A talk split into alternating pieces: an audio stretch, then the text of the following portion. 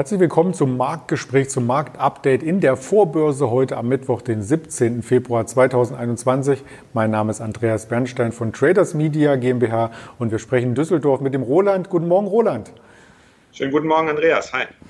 Ja, der Markt kommt in dieser Woche nur langsam in Schwung. Wir hatten ja am Montag den US-Feiertag nur eine Bandbreite von knapp über 50 Punkten, gestern dann 80 Punkte, aber so richtig äh, Volatilität sieht man nicht, oder? In den Indizes vielleicht nicht, aber äh, wir hatten doch einiges zu tun auf dem Parkett. Äh, man hat dann schon gemerkt, dass da in Amerika ein Tag Pause war und mit geballter Ladung ging es dann los um 15.30 Uhr. Wir haben ja zuerst neue Hochs gesehen im Ami-Markt, ähm, die dann allerdings nicht äh, gehalten werden konnten und abverkauft wurden. Ähm, und entsprechend heiß ging es dann her meine, wir haben in den letzten Tagen gesehen, immer mehr äh, Euphorie-Indizes äh, oder Stimmungsindikatoren sind alle auf Anschlag und die warnenden Töne werden lauter. Und wir konnten gestern auch sehen, dass die Inflation und auch die Anleihen ähm, anziehen. Und das ist natürlich äh, Gift für den Aktienmarkt. Entsprechend ging es runter. DAX konnte allerdings die 14.000 halten. Heute Morgen sind wir auch bei 14.050 ungefähr. Und sieht so aus, als würden wir uns noch länger in dieser Range bewegen im ähm, DAX. Bin mal gespannt, wie sich das dann auflöst und in welche Richtung vor allem. Ja, der Aufwärtstrend ist weiter intakt äh, seit November. Das haben wir hier im Hintergrund gesehen. Also die positive Stimmung könnte auch noch weiter uns tragen. Du sagtest es bereits, ZEW war so ein Stichwort, der gestern positiv überraschte. Und auch in den USA gab es einen äh, Stimmungsindikator, der besser war. Aber die Einzelunternehmen, die bringen mittlerweile auch vermehrt Meldungen, die so ein bisschen äh, Sorge tragen. Und Sorge hatten wir im Lockdown, wir Männer vielleicht nicht so wie Frauen, dass es mit der Pflege nicht funktioniert. Wir hatten die Frisuren schon angesprochen. Ich selber nutze zum Beispiel ein Aftershave-Balsam, aber wenn man sich nicht so oft rasiert oder du nutzt es gar nicht, ähm, dann bleibt der Umsatz aus, oder? Ja, genau. Äh, Bayersdorf hat auch Zahlen gebracht, die in Line sind. Ging gestern schon abwärts, heute Morgen äh, weiter ein Prozent runter.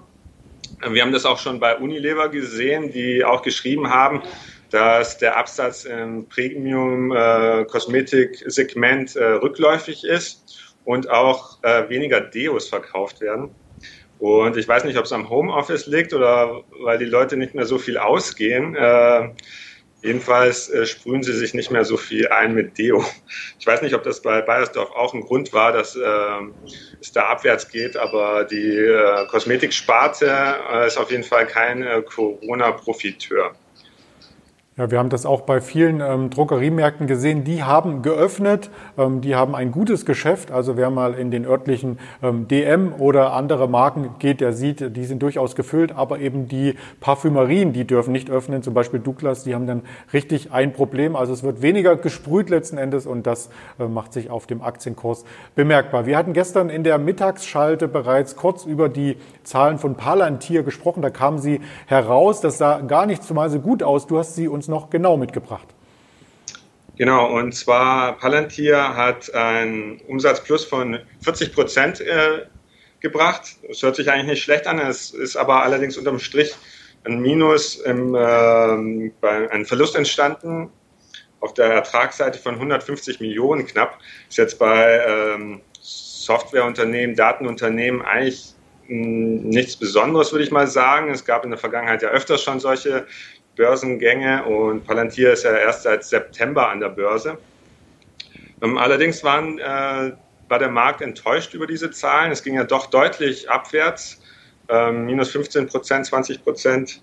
Heute können die sich allerdings wieder berappeln, äh, plus 4 Prozent bei der LS, LS, LSX Exchange. meine Stimme ist schon ganz heiser. Alles gut. Ich kann ja auch mal einen Satz dazu sagen. Also die hatten ja erst mal mit einem kleinen Gewinn gerechnet, dann ist es doch ein Verlust geworden. Trotzdem viele Analysten covern den Wert eben nicht, weil sie machen natürlich um ihre Geschäftstätigkeit ein großes Geheimnis, ähm, weil sie mit vielen Geheimdiensten auch zusammenarbeiten. Das färbt wohl ein Stück weit ab, oder? Genau ähm, Geheimdienste und Sicherheitsdienste. Ne? Ähm, in der Vergangenheit haben sie aber auch versucht, äh, zunehmend äh, Kunden aus der normalen Industrie äh, zu gewinnen. Und da taucht zum Beispiel Rio Tinto auf, die sie gewinnen konnten, die heute auch mit Zahlen kamen.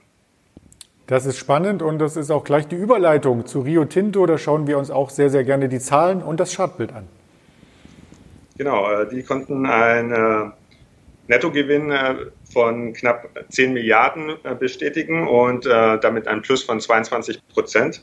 Die Aktie ist auch schon sehr gut gelaufen im letzten Jahr. Hängt auch damit zusammen, dass Rohstoffpreise nach oben klettern. Wir sehen das im Eisenerz. Der Index ist auf dem Hoch. Ähm, Kupferpreise ist auch ein Signal dafür, dass die Weltwirtschaft ja doch schneller ähm, eine Erholung dass eine schnellere Erholung stattfindet ähm, in China und USA. Weniger so bei uns vielleicht ähm, in Europa. Allerdings ähm, konnte Rio Tinto dann auch noch eine Sonderdividende ähm, bestätigen, die gezahlt wird in Höhe von 93 US-Dollar-Cent, die zusätzlich zu den der Gesamtdividende von 4,64 Dollar hinzukommen. Ähm, Aktie ist auch sehr gut gelaufen. Ich weiß gar nicht, wo die jetzt bei uns steht, aber zuletzt war die bei 72,5 Euro. Ja, 72,70 steht sie aktuell. Ich habe es eingeblendet und habe auch gleich mal die Dividenden zusammen addiert und dann sind es nämlich 5,57 Dollar und das entspricht einer Ausschüttungsquote von 72 Prozent. Ha, im Kopfrechnen war ich schon immer ganz gut und der Rio Tinto-Chef äh, Jakob äh, Stausholm sprach von einem sehr außergewöhnlichen Jahr und das kann man natürlich am Chart auch entsprechend ablesen. Eine Verdopplung seit den Tiefs im März. Äh, das fand ich toll. Ganz lieben Dank an dich erstmal nach Düsseldorf. Ja, ich habe zu danken. Schönen Tag noch. Ja, den schönen Tag werden wir haben und werden uns auch vorbereiten auf das Online-Seminar mit Frank Helmes, was nämlich am Freitagabend stattfindet. Da möchte ich Sie natürlich auch einladen, sich anzumelden bei der LS Exchange zusammen mit Traders, 19.02.21 um 19 Uhr. Den Link äh, share ich nochmal entsprechend unter der Analyse auf den Kanälen der LS Exchange. Und in diesem Sinne bleiben Sie gesund und kommen Sie gut durch den Handelstag am Mittwoch. Wir sehen uns gerne mittags wieder. Bis dahin Ihr Andreas Bernstein von Traders Media GmbH zusammen mit der Alice Exchange.